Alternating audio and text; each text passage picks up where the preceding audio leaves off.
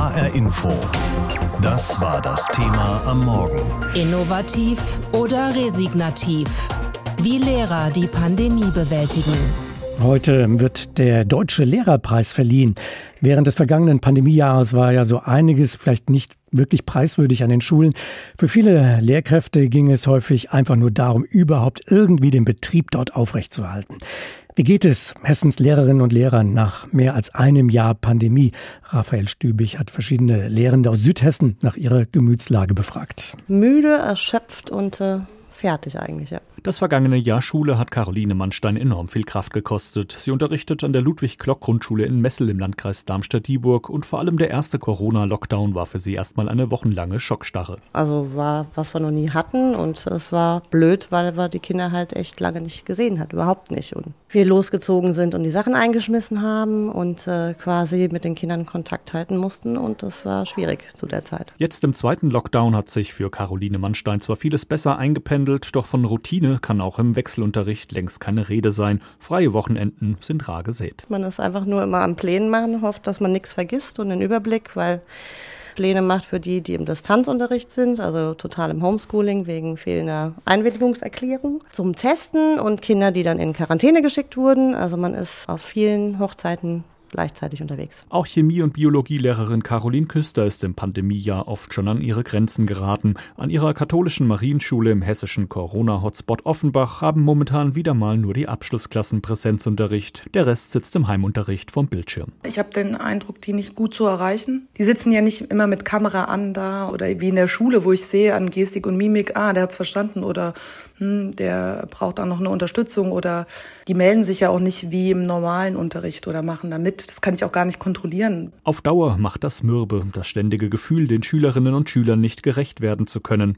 Positiv nimmt Caroline Küster aus dem letzten Schuljahr daher aber für sich die Erkenntnis mit, dass ihr Präsenzunterricht durch nichts zu ersetzen ist. Auch dass der persönliche Bezug zu dem Lehrer, zu den Freunden, ja, zur Schulatmosphäre, dass das gut tut und dass es wichtig ist, dahin zu gehen. Für Struktur, für soziales Miteinander, dass das einen ganz hohen Wert hat. In die gleiche Kerbe schlägt Hannes Marb, der Sport, Religion und Ethik an der Schule auf der Aue in Münster bei Dieburg unterrichtet.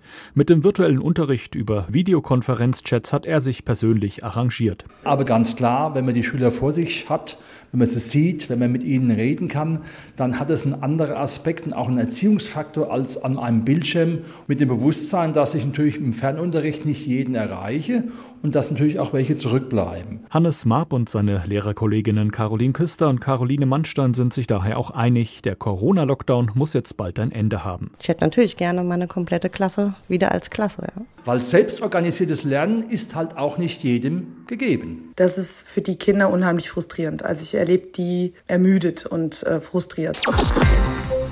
Schule in Pandemiezeiten, das ist seit einem Jahr ein Dauerthema, auch bei uns hier im Programm von HR Info. Es betrifft ja nicht nur die Schülerinnen und Schüler und deren Eltern. Die ganze Gesellschaft sollte ein Interesse haben an gut gebildeten und gut ausgebildeten jungen Menschen. Und diese Schülerin richtet diesen Dank und diesen Appell an die Lehrenden. Ich würde mich gerne bei den meisten meiner Lehrer bedanken dafür, dass sie das Beste aus dem Homeschooling gemacht haben und auch dafür, dass sie mich unterstützt haben. Aber manchen würde ich auch sagen, dass ich weiß, dass die Situation für sie schwierig ist, aber eben für mich und die anderen Schüler genauso. Und es gibt Tage, an denen es mir schwerfällt, mich zu motivieren und manchmal kommt man halt nicht so gut mit. Und da ist Druck eben nicht die richtige Lösung und ich finde eher, dass man nachsichtig miteinander sein sollte. So der Appell dieser Schülerin. Ja, und heute nehmen wir diese Gruppe der Lehrerinnen und Lehrer mal besonders in den Fokus, denn heute wird der Deutsche Lehrerpreis verliehen. Besonders engagierte und innovative Lehrkräfte werden da ausgezeichnet. Für wie viele ist es in diesem Jahr wahrscheinlich eher darum gegangen, überhaupt irgendwie durchzukommen, mit den Verhältnissen an den Schulen klarzukommen, die nicht immer einfach waren. Wichtig ist es nun, Weichen zu stellen, sagen viele, dass Lehrerinnen und Lehrer fit sind für die Herausforderungen der Zukunft. Darüber habe ich mit Professor Kai Marz gesprochen. Er ist geschäftsführender Direktor des Leibniz-Instituts für Bildungsforschung und Bildungsinformation in Frankfurt. Von den Lehrenden wird seit einem Jahr unentwegt Höchstleistung erwartet. Wie kann man ihnen denn mehr Unterstützung zukommen lassen? Also einerseits ist es wichtig, dass die Lehrpersonen die entsprechenden technischen Voraussetzungen haben, um gerade jetzt, wenn Schulen ähm, geschlossen sind, um ihre Schüler zu erreichen, Angebote zu machen, sich auch selbst zu qualifizieren, auch, auch methodisch, didaktisch äh, mit den digitalen äh, Technologien umzugehen und hier auch die entsprechenden Angebote für die Schülerinnen und Schüler zu machen. Ich glaube, wir brauchen auch eine stärkere Verschränkung zwischen dem Lehrpersonal und auch dem sonstigen pädagogischen Personal an den Schulen. Also beispielsweise Beratungsangebote zur Verfügung zu stellen, ansprechbar für die Schülerinnen und Schüler zu sein. Das kann nicht alles eine Lehrperson, ein einer Klasse schaffen, sondern da wird es wichtig sein, beispielsweise auch die Schulsozialarbeit oder auch die Schulpsychologie mit ins Boot zu holen. Denken wir etwas weiter in die Zukunft. Was muss sich in der Weiterbildung der aktiven, der heute aktiven Lehrkräfte tun, damit sie fit sind für die Herausforderungen? Denn äh, es gibt ja viele, die sagen, das war nun nicht die letzte Pandemie, die wir erlebt haben. Da kann es noch einige Verwerfungen geben, mit denen auch die Schulen konfrontiert werden in der Zukunft. Was könnte man also tun, um die Weiterbildung der aktiven Lehrkräfte zu fördern? Ich denke, man könnte die Weiterbildung noch viel strategischer aufstellen und sie auch noch viel individualisierter an die Herausforderungen der einzelnen Schulen anpassen.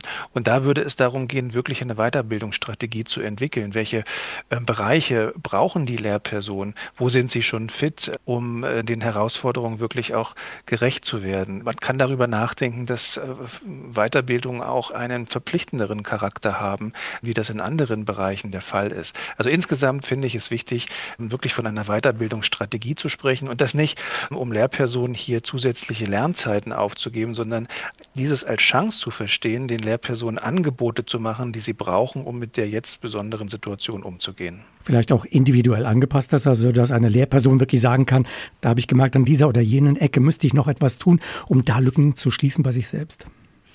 Ja, absolut. Dieser individuelle Anspruch wäre im Prinzip ja auch das, was ich jetzt schon erwarte von den Weiterbildungsangeboten, dass ich im Kollegium an meiner Schule mich austausche und dass daraus dann eben die Initiative erwächst, sich für bestimmte Angebote anzumelden und die dann auch zu machen. Und das wird, glaube ich, wenn die Herausforderungen, vor denen die Lehrpersonen stehen, größer werden, auch noch wichtiger werden. Richten wir den Blick mal noch weiter in die Zukunft. Schauen wir also auf die künftigen Lehrerinnen und Lehrer, die also jetzt im Studium sind oder vielleicht sogar selbst noch in der Schule sind. Was müsste sich da grundlegend ändern nach den Erfahrungen der vergangenen 12, 14 äh, Monate, damit sie gut vorbereitet sind? Also es gibt sicherlich einige Punkte, über die man nachdenken muss. Beispielsweise das, was ja jetzt gegenwärtig die Situation der letzten Monate geprägt hat, ist äh, der Unterricht oder Lernangebote mit digitalen Technologien. Ich denke, das ist etwas, was man auch in der Ausbildung zukünftiger Lehrkräfte ähm, integrieren müsste. Da müsste sich auch die Ausbildung ein Stück weit ändern. Da müssten auch die Hochschullehrerinnen und Lehrer diese Angebote selbst machen. Das ist an den Hochschulen äh, sehr, sehr unterschiedlich. Und es sind andere Bereiche, Bereiche, die meines Erachtens auch stärker an Bedeutung gewinnen. Neben der Fachlichkeit sind es auch ähm, überfachliche Kompetenzen, also das, das Stärken auch von nicht kognitiven Kompetenzen bei den Schülerinnen und Schülern, Selbstregulation, Selbstlernkompetenz in den Blick zu nehmen, aber auch ein höheres Maß an diagnostischer Kompetenz. Wir sehen, dass das jetzt eigentlich ganz wichtig ist, dass die Lehrkräfte in der Lage sind, die Leistungen und die, die Situation ihrer Schülerinnen und Schüler möglichst genau zu erfassen und zu beschreiben. Kann das funktionieren, wenn gleichzeitig gleichzeitig an den Schulen alles bleibt, wie es ist. Es kann funktionieren, wenn wir die jetzige Situation ernst nehmen und sagen, was muss sich denn im System ändern und wo müssen möglicherweise langfristig auch andere Ressourcen zur Verfügung gestellt werden. Und diese Diskussion werden wir brauchen. Wir brauchen, um diese Fragen zu beantworten, aber eine Vision, eine, eine Zieldimension, auf die wir hinarbeiten. Und wenn die es dann notwendig macht, auch in Schule und in Bildung mehr zu investieren, dann täten wir meines Erachtens gut daran, diese Investitionen auch wirklich ernst zu nehmen. HR Info. Das war das Thema am Morgen. Innovativ oder resignativ? Wie Lehrer die Pandemie bewältigen. Schulunterricht, bei dem sich echte Menschen in einer echten Schule treffen und wirklich gemeinsam etwas lernen. Das findet kaum noch statt in Deutschland wegen der Corona-Pandemie. Die meisten Schülerinnen und Schüler sitzen oder hängen zu Hause vor dem Computer. Der Unterricht findet auf die Ferne statt. Das schlaucht alle, auch die Lehrer. Und trotzdem gibt es viele, die sagen, ja, wir packen das an und wir überlegen uns was, damit das besser funktioniert. Denn was die Lehrkräfte gerade leisten, das wird manchmal übersehen. Heute aber nicht, Denn am Vormittag wird der Deutsche Lehrerpreis verliehen. Eine Anerkennung für Lehrkräfte und Schulen, die sich im Unterricht etwas Besonderes haben einfallen lassen. Der Preis wird seit 2009 vergeben, unter anderem vom Deutschen Philologenverband. Das ist die Vereinigung der Lehrkräfte an Gymnasien. Eine der Preisträgerinnen in diesem Jahr kommt aus Mittelhessen und unsere Reporterin Anna Spieß stellt uns die Lehrerin und ihr Projekt vor. Daniela Heinrich-Stiller ist Gymnasiallehrerin an der Lahntalschule in Biedenkopf. Sie unterrichtet Biologie und Chemie. Im Wahlunterricht der Jahrgangsstufe 9 hat sie in dem Modul Forschen und Entwickeln ein Projekt ins Leben gerufen, mit dem sie in der Lehrerpreiskategorie Unterricht innovativ nominiert ist. Sie erklärt, worum es dabei ging. Zielsetzung des Projektes war es, eine Folie auf Stärkebasis herzustellen mit den Schülerinnen und Schülern. Und motiviert waren wir dadurch, dass wir uns angeschaut haben, dass die Biomülltüten, die man verwendet, eben in der Kompostieranlage unglaublich lange brauchen, um zu verrotten und sich dann als Störstoff letztlich wiederfinden. Die Chemielehrerin hat gemerkt, dass das Thema Klimawandel ihre Schülerinnen und Schüler sehr beschäftigt. Deshalb wollte sie ihnen im Wahlunterricht die Möglichkeit geben, eben aktiv Lösungen zu erarbeiten, um Plastikmüll zu vermeiden. Wochenlang haben sie in kleinen Gruppen erforscht, ob sich aus Stärke als pflanzlicher Rohstoff Verpackungen herstellen lassen, die umweltfreundlich und biologisch abbaubar sind. Immer wieder haben sie an der Rezeptur gefeilt, erklärt Schüler Simon. Begonnen haben wir mit Stärke und Wasser eben und haben es dann einfach mit unseren eigenen Ideen versucht, viele Stoffe reinzumischen, um sie eben für uns anzupassen, nach unseren Wünschen zu gestalten. Das waren dann zum Beispiel Puddingpulver oder Kakaopulver, was wir dann reingemischt haben, einfach zu schauen, was passiert damit, wie können wir dieses vorhandene Modell eben für uns so anpassen, dass unsere Eigenschaften, die wir letztendlich erreichen wollen, dann eben auch erreichbar sind. Entstanden sind am Ende verschiedene Produkte, die sich aus der Ursprungsidee weiterentwickelt haben. Das hat auch Daniela Heinrich Stiller überrascht. Eine Gruppe von zwei Schülerinnen hat zum Beispiel eine Art antibakterielles Pflaster entwickelt, was durch Honig zur Wundheilung eingesetzt werden kann. Die Gruppe um Jona Schwarz hat eine Art Pommesschale entworfen. Eine tolle Erfahrung, sagt er. Plastikmüll ist ein großes Problem in unserer Zeit und da wirklich was aktiv gegen tun zu können, ja, das hat einfach mega Spaß gemacht. Auch wenn wir viele Rückschritte hatten, wir waren immer weiter dran, wir haben immer auf die anderen Gruppen gebaut und wir haben am Ende wirklich ein äh, Projekt entwickelt, was sich wirklich sehen lassen kann. Und dann hat mich noch fasziniert diese Idee einfach aus, aus Stärke und Wasser und ein bisschen Salz ein Produkt entwickeln zu können, was so ähnlich ist wie Plastik. Nur eben nachhaltig. Daniela Heinrich-Stiller ist stolz auf ihre Schülerinnen und Schüler und hofft, dass das Modul Nachahmer an anderen Schulen findet. Deshalb hat sie sich damit auch für den Lehrerpreis angemeldet. Preiswürdigen Unterricht, auch das gibt es in Corona-Zeiten an deutschen Schulen. Heute werden Lehrerinnen und Lehrer ausgezeichnet, die in schwierigen Zeiten besonders innovativ und engagiert waren. Dieser Schüler hier meint, dass das aber nicht auf alle zugetroffen hat. Also ich glaube, dass die Lehrer sich vielleicht nicht mehr genauso viel Mühe geben, wie sie es mal gemacht haben vor Corona. Da einige jetzt etwas schludrig sind und die Motivation eben fehlt, das merkt man bei Schülern und bei Lehrern. Und deswegen habe ich das Gefühl, dass die Lehrer eben etwas ihren Job teilweise auch vernachlässigen und selber auch überfordert sind mit der Situation. Deswegen ist das eben im Moment eine sehr schwierige Situation meint dieser Schüler. Und dieser hier, der hat einen etwas anderen Blick auf die Lehrerinnen und Lehrer. Ich finde, dass die Lehrer sehr gut mit der Lage umgegangen sind. Also das war ja jetzt sowohl für Lehrer als auch für Schüler eine neue Situation. Und äh, die Lehrer haben auch meistens Verständnis dafür gezeigt, wenn was nicht beim ersten Mal geklappt hat oder wenn es eben technische Probleme oder sowas gab und haben auch mal Sachen versucht, die man vielleicht zum normalen Unterricht nicht machen könnte, wie zum Beispiel vielleicht mal ein Video oder so abdrehen, eine Erklärung zu irgendeinem bestimmten Thema. Und da konnte man auch als Schüler schon was mitnehmen, würde ich sagen, was man so normalerweise nicht gemacht hätte im Unterricht. Sagt dieser Schüler. Und vor der Sendung habe ich mit Stefan Wesselmann gesprochen. Er ist Direktor an einer Grundschule in Rödermark und er ist der Landesvorsitzende der Lehrergewerkschaft Verband Bildung und Erziehung in Hessen. Ich habe ihn gefragt, Lehrer, sind das nun die Helden der Nation, die an vorderster Front für die Bildung unserer Kinder kämpfen oder Faulenzer der Nation, die eine ruhige Kugel schieben? Welches Bild wird Ihnen denn da gerade überwiegend gespiegelt?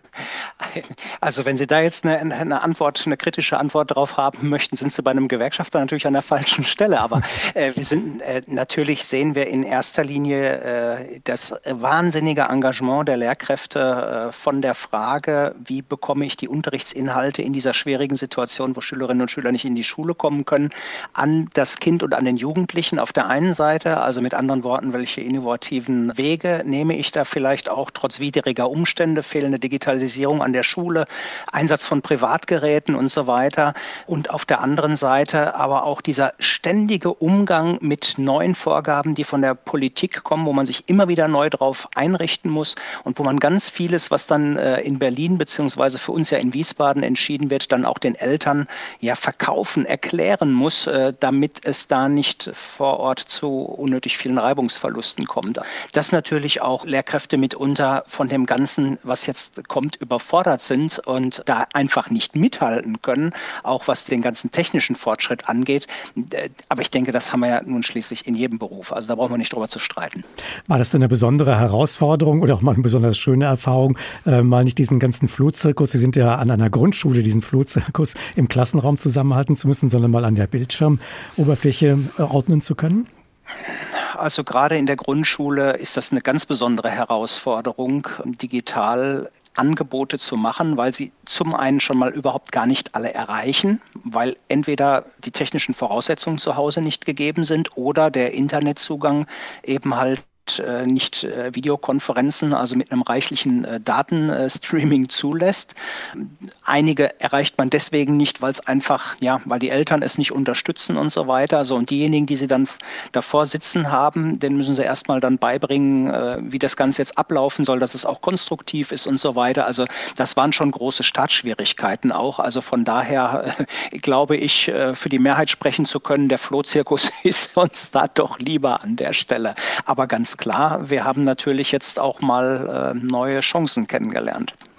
Die Lehrerinnen und Lehrer haben in diesem Jahr gelitten unter dem, was die Politik so an wechselnden Vorgaben geliefert hat. Das haben Sie uns vorhin auch kurz geschildert. Wenn man aber mal schaut, ich gehe mal davon aus, an Ihrer Schule ist alles super organisiert. Sie sind der Schulleiter dort. Ähm, hängt nicht sehr viel auch letztlich von den äh, Lehrern, den Lehrerinnen und auch der Schulleitung ab, dass da vor Ort sehr viel getan, viel gedacht wird, neu gedacht wird?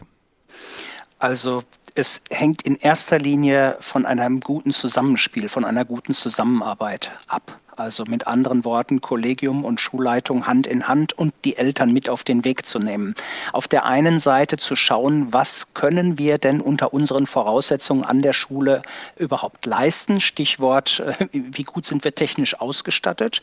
Wie gut sind die Lehrkräfte ausgestattet? Und wie gut sieht das auf der Seite der Elternhäuser aus? Und natürlich dann, die Frage, was ist sinnvoll zu tun? Also beispielsweise jetzt einen äh, voll digitalen Stundenplan mit mehreren Fächern an einem Vormittag über Stunden einen, einen Online-Unterricht zu machen, beispielsweise für die Grundschule völlig äh, utopisch und auch irrsinnig. Ja? Das äh, können sie an einer weiterführenden Schule machen. Also da irgendwo so diesen gescheiten Mittelweg zu finden aus dem, was möglich ist auf der einen Seite und was sinnvoll ist auf der anderen Seite.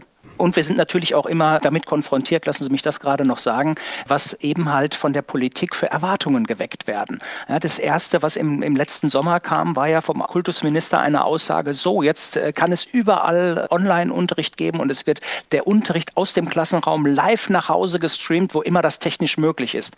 Dass dann noch ganz viele andere äh, rechtliche äh, Dinge bis hin zu Datenschutzproblematiken mit verbunden sind, äh, das hat der Kultusminister erstmal nicht gesagt und auch offensichtlich nicht gesehen. Aber die Begehrlichkeiten von den Eltern waren natürlich erstmal geweckt.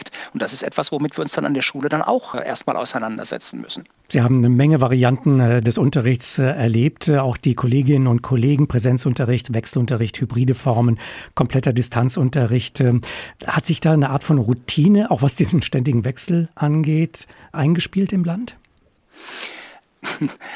Ja, äh, auf jeden Fall, weil man ja jetzt im Grunde sagen kann, so alles das, was es mal geben könnte an der Frage, es ist der Präsenzunterricht ausgesetzt. Es gibt nur Notbetreuung. Der Rest ist im Distanzunterricht, die restlichen Schülerinnen und Schüler. Äh, bis hin, es ist nur Distanzunterricht oder es ist äh, Präsenzunterricht mit der halben Klasse, also Wechselunterricht. Wir haben jetzt alles mal erlebt und alles gehabt. Wir haben im Prinzip für alles an der Schule und an den Schulen schon mehr oder weniger Pläne in der Schublade liegen, sodass wenn jetzt von innerhalb kürzester Zeit mal wieder aufgrund der Inzidenzwerte eine Planänderung erfolgt, wir dann natürlich auch schneller reagieren können, als das noch vor einem Jahr war, auf jeden Fall. Mhm. Vergnügungssteuerpflichtig ist das Ganze trotzdem nicht. Mhm. Was müsste sich ändern? Was müsste die Politik tun, um die Rahmenbedingungen zu verbessern, damit die Sache dann eben doch ein bisschen mehr Vergnügen bereitet und damit es vielleicht noch mehr preiswürdigen Unterricht in Hessen gibt? Naja, auf jeden Fall irgendwo einen verlässlichen Rahmen zu stecken. Und das ist ja jetzt durch die Bundesregelung schon mal passiert. Man kann darüber trefflich streiten, ob eine 165er Inzidenz sinnvoll ist und wo die eigentlich herkommt und wie sie so plötzlich auf der Bildfläche erschienen ist. Man hatte sich hier in Hessen so gerade auf der 200 eingependelt. Aber man muss dazu auch sagen, das war immer so ein, naja, ab 200, oberhalb von 200, da könnte man unter Umständen so. Und jetzt ist das gesetzt und da können sich alle im Prinzip drauf einrichten. Herr Wesselmann, wie wichtig wäre es denn, Sie haben ja gerade die Grundschulen im Blick, wie wichtig wäre es gerade für die Erstklässler, die noch nicht so diese ausgiebige Schulerfahrung haben, jetzt tatsächlich wieder in die Schule zurückzukehren? Wir haben die Erstklässler ja derzeit im Wechselunterricht. Das heißt, jeden zweiten Tag sind sie in der Schule. Und das ist auch sehr, sehr wichtig, denn die Zeit nach den Weihnachtsferien, als quasi nur Notbetreuung war, der Präsenzunterricht ausgesetzt war, war unerträglich, weil wir einfach viele Schülerinnen und Schüler nicht mehr erreicht haben. Sie überhaupt mit Schule keine Verbindung mehr hatten. Und das war wirklich sehr, sehr schlimm. Jetzt haben wir diese Verbindung über den Wechselunterricht wieder. Und jetzt wäre im nächsten Schritt wichtig, dass alle wieder äh, zusammen in die äh, Schule kommen können, hoffentlich bald, dass aus diesen halben Klassen auch wieder Klassengemeinschaften werden können. Das ist gerade für die Erstklässler wichtig, die ja noch gar nicht lange in der Schule waren, bis diese Ausnahmesituation dann jetzt wieder ihren Lauf nahm. HR Info. Das Thema. Wer es hört, hat mehr zu sagen.